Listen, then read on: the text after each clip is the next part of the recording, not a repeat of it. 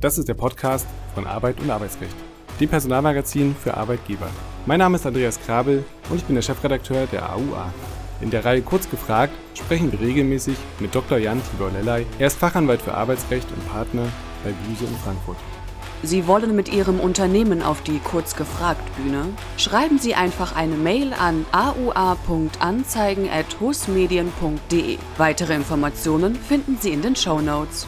Herzlich willkommen zu einer neuen Folge Kurz gefragt. Heute sprechen wir über den Umgang mit kranken Mitarbeitern. Kaum etwas beschäftigt Personaler so sehr wie die Krankmeldung von Arbeitnehmern. Fällt ein Kollege aus, muss neu geplant und Ersatz gefunden werden. Und was es darüber hinaus noch zu beachten gilt und welche Rechte und welche Pflichten Arbeitgeber haben, das wollen wir heute einmal in einem Überblick betrachten. Lieber Dr. Lellay, steigen wir direkt mit einem Klassiker ein. Die angekündigte Krankmeldung beispielsweise nach der Nichtgenehmigung von Urlaub, das ist ja wirklich der Klassiker. Was kann der Arbeitgeber Arbeitgeber in einem solchen Fall tun? In der Tat, ein Klassiker.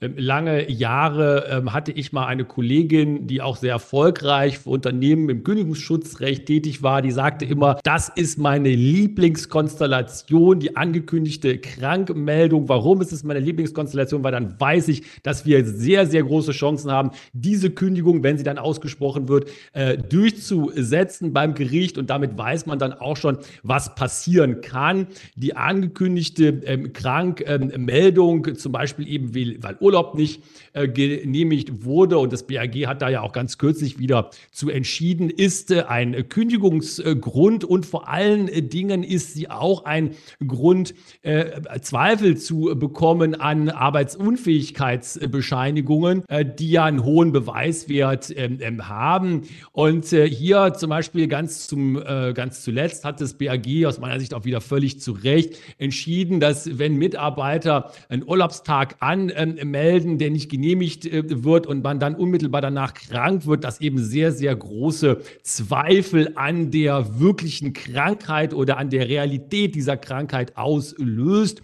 Und hier kann man dann zum Beispiel auch mit solchen Dingen arbeiten wie die medizinischen Dienste der Krankenkassen, die ja sowas überprüfen können in bestimmten Fällen. Das heißt also eine ganz große Spannweite in diesem Klassiker, dieser klassischen Situation. Ja, und von zentraler Bedeutung für die Arbeitnehmer sind ja die Vorschriften des Entgeltfortzahlungsgesetzes, aber natürlich nicht, auch nicht uninteressant für den Arbeitgeber. Was ist dort eigentlich konkret geregelt? Das Entgeltfortzahlungsgesetz, wie der Name schon sagt, befasst sich mit der Fortzahlung des Entgelts im Fall der Krankheit. Und ähm, hier gibt es also äh, verschiedene Grundfesten, die etabliert sind in dem ähm, Gesetz. Ähm, also wenn man sich einmal anschaut, und da hat es ja auch äh, in letzter Zeit einige Neuerungen gegeben, gibt es da den Paragraphen äh, 5 ähm, Entgeltvorzahlungsgesetz, wo ja die Anzeige- und Nachweispflichten geregelt sind. Da steht dann zum Beispiel in dem Paragraphen 1 Absatz 1 Entgeltvorzahlungsgesetz drin, dass Arbeitnehmer verpflichtet sind, dem Arbeitgeber die Arbeitsunfähigkeit voraussichtliche Dauer unverzüglich mitzuteilen.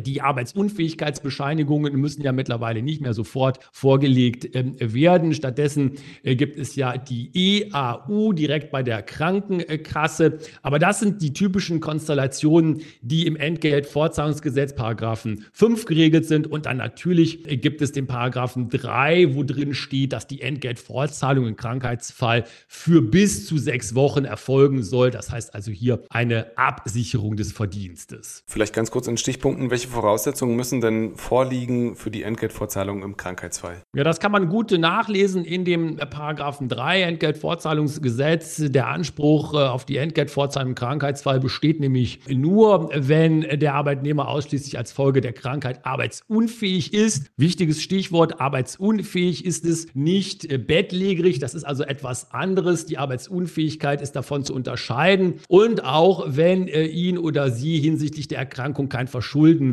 äh, trifft. Und äh, das sind die Rahmenbedingungen, die das Gesetz im Paragraphen 3 Entgeltfortzahlungsgesetz an den Anspruch auf Entgeltfortzahlung knüpft. Also im Prinzip alles ganz einfach. Wir kommen auf die Problemfälle natürlich noch zu sprechen. Aber zunächst grundsätzlich die Frage, warum sind die Regelungen zur Dauer, Sie hatten es ja erwähnt, der Entgeltfortzahlung mit sechs Wochen vergleichsweise großzügig aus Arbeitgebersicht ja, würde ich sagen, sehr ungünstig. Ja, richtig. Das ist ja auch immer wieder ein Diskussionspunkt, im Moment nicht mehr so im Fokus, aber klassischerweise wird es immer, auch wenn man das so in Diskussionen in der Praxis, ich erlebe das auch immer, wenn ich mit Personalverantwortlichen mich mal unterhalte, dann wird auch manchmal gestöhnt und gesagt, ja Mann, das ist diese Belastung, da müssen wir da weiter zahlen und so weiter und so weiter. Es ist großzügig, auch im internationalen ähm, Vergleich. Ähm, es ist eine Form der sozialen ähm, Absicherung. Veränderung. Man kann sich immer wieder darüber Gedanken machen, wie es sich auswirkt auf Kosten und äh, Produktivitätsverluste, dass hier das Unternehmen die äh, Kosten ähm, tragen ähm, muss. Andererseits ist es ja auch so, und das äh, fairerweise wird in der Praxis ähm, etwas, äh, sage ich mal, verschwiegen, nicht, aber doch nicht so in den Vordergrund gestellt. Bei der Entgeltfortzahlung aufgrund von Krankheit gibt es ja auch das Umlageverfahren U1 und da gibt es eben die Möglichkeit, dass die Entgeltfortzahlung Fortzahlung im Krankheitsfall für die Arbeitgeberin auch erstattet wird. Das heißt also, hier ist dann die finanzielle Belastung vielleicht dann doch nicht mehr so gravierend. Jetzt haben Sie es ein bisschen abgeschwächt, jetzt will ich aber noch mal einen draufsetzen, denn ist die Fortzahlung sogar über die sechs Wochen hinaus denkbar, wenn ein neuer Grund vorliegt und auch da machen wir wieder ein riesiges Feld auf, das ist ja auch wieder ein Klassiker. Gehen wir mal davon aus, es liegt ein neuer Grund vor. Wie kann das dann überprüft werden? Ja, absolut. Äh, das Stichwort, Herr Krabbel, ist Klassiker. Das sind die klassischen Konstellationen Organisationen, die ja dann auch regelmäßig ihre, ähm, ihre Lösung äh, oder manchmal auch nicht Lösung bei den Arbeitsgerichten finden.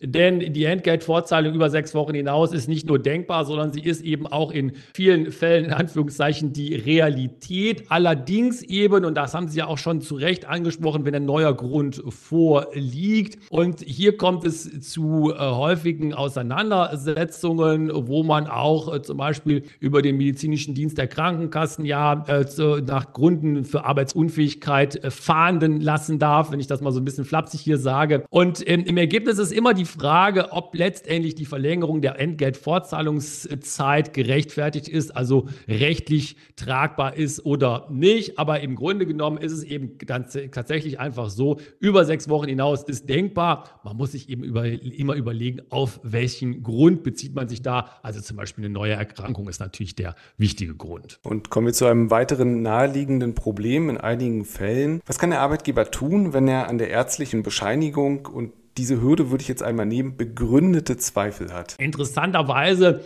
und das ist so ein bisschen die Zeit vor 2023. Da gab es ja den gelben Schein noch. Da wurde der gelbe Schein immer abgegeben. Das ist die Bescheinigung über die Arbeitsunfähigkeit äh, gewesen. Da äh, wurden äh, 400 Millionen Mal der gelbe Schein abgegeben äh, in, in einem ähm, Jahr. Und ähm, da wurde dann gesagt, in drei von 100 äh, Fällen wurde der medizinische Dienst der Krankenkasse beauftragt, die Arbeitsunfähigkeit in Anführungszeichen über die, unter die Lupe zu nehmen. Also dazu Stellung zu nehmen, ob die Arbeitsunfähigkeit tatsächlich gegeben ähm, war. Und das ähm, ist auch äh, gesetzlich ähm, festgelegt. Da gibt es nämlich den Paragraphen 275 Absatz 1 Nummer 3 klein b SGB römisch 5. Die Beseitigung von Zweifeln an der Arbeitsunfähigkeit. Dafür kann der medizinische Dienst herangezogen werden. Und das ist hier auch der Klassiker, kann man fast sagen, ein Instrument, was viele Personalabteilungen Abteilungen nicht täglich, aber doch immer wieder handhaben. Und dieser medizinische Dienst, wenn man den in Anspruch nimmt, ist das mit Kosten verbunden für den Arbeitgeber, beziehungsweise welchen Aufwand muss man da betreiben? Ja, der Aufwand ist äh, vor allen Dingen äh, manchmal oder häufig leider der, äh, dass es nicht zu einem gewünschten Ergebnis kommt. Äh, ohne hier aus dem Nähkästchen plaudern zu wollen, muss ich sagen, es gibt ähm, meiner Erfahrung nach nur ganz wenige Fälle, wo das äh, aus Sicht des Unternehmens einen positiven oder positiv ist ja hier gedacht in dem Sinne, dass was festgestellt wird, dass Unregelmäßigkeit festgestellt wird.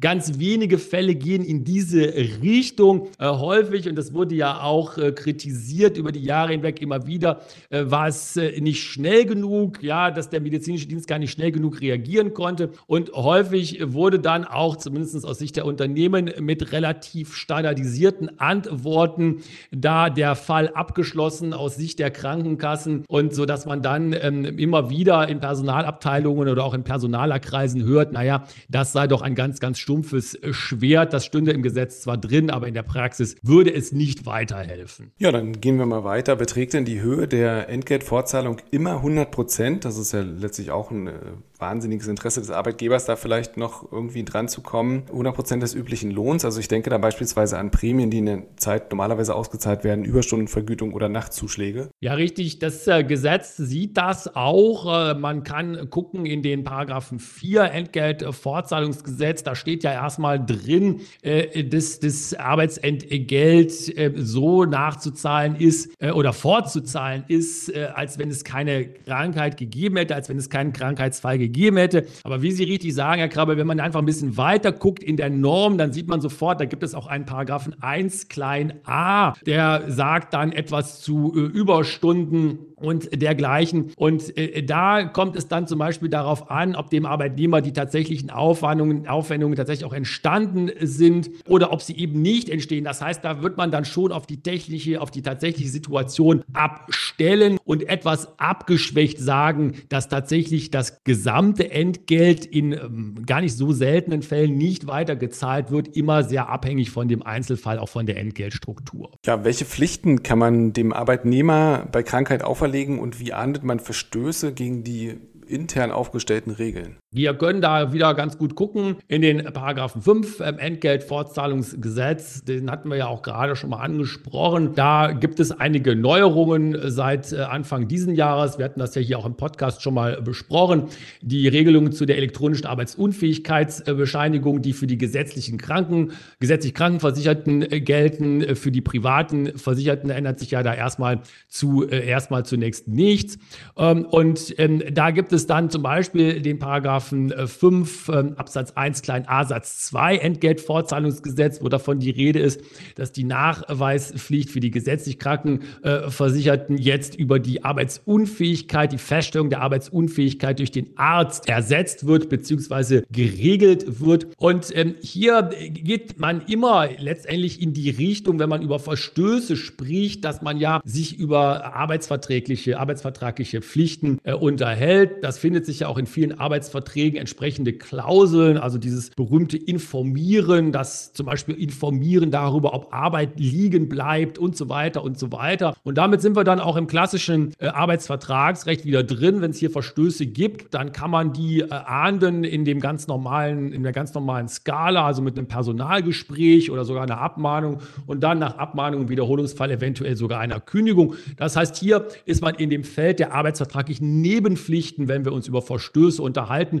also hier Verstöße gegen arbeitsvertragliche Nebenpflichten. Dann lassen Sie uns über die Prävention sprechen und ein sehr heikles, sensibles Feld, würde ich sagen. Denn darf der Arbeitgeber verlangen, dass sich Arbeitnehmer gesund und arbeitsfähig halten und vielleicht sogar sehr gefährliche Extremsportarten in der Freizeit untersagen? Ich glaube, viele ähm, Arbeitgeberinnen, viele Unternehmen würden das gerne tun. Also wir würden gerne das verlangen, dass man gesund und arbeitsfähig ist äh, und auch ist, also ist ist und ist, ja, also auch mit der Nahrungsaufnahme. Und äh, mir fällt dazu auch immer wieder ein, ein großer äh, Energiekonzern, die wir die Ehre haben zu äh, beraten, äh, hatte vor einiger Zeit sehr umfangreich äh, Betriebsvereinbarungen aufgelegt zum betrieblichen Gesundheitsschutz mit einem Schwerpunkt des gesunden Lebenswandels. Da bekam auch jeder ein Kochbuch geschenkt mit ähm, wirklich ganz gesunden Gerichten, die man da kochen sollte. Und da wurden Sportveranstaltungen angeboten. Da wurde auch per E-Mail zu eingeladen und irgendwann sagte sogar der Betriebsrat, also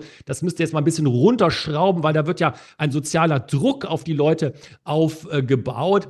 Und letztendlich ist das Thema aber uralt, denn schon 1972 hatte das BAG ja entschieden, ähm, dass man hier im ähm, Bereich von selbstverschuldeter Arbeitsunfähigkeit möglicherweise ist, wenn man besonders gefährliche Sportarten ausübt, was aus meiner Sicht, und das ist ja auch, finde ich, in der Rechtsprechung zu Recht anerkannt, immer sagen muss, wir sprechen hier über das allgemeine Persönlichkeitsrecht, das ist auch verfassungsmäßig geschützt, da gibt es den Artikel 2 und Artikel 1 unseres Grundgesetzes. Das heißt also, da können die Leute natürlich, die Arbeitnehmerinnen und Arbeitnehmer, ihre Freizeit selber bestimmen, auch ihren Lebenswandel selber bestimmen. Allerdings gibt es auch die arbeitgeberseitige Sorgfaltspflicht. Und ich habe die Erfahrung gemacht, dass in Unternehmen so etwas auch gut ankommt. Nicht, dass man Extremsportarten verbietet, aber dass man einen gesunden Lebenswandel unterstützt und viele Kolleginnen und Kollegen solche Angebote auch annehmen. Also nicht mit Verboten herangehen, sondern über die positive Seite die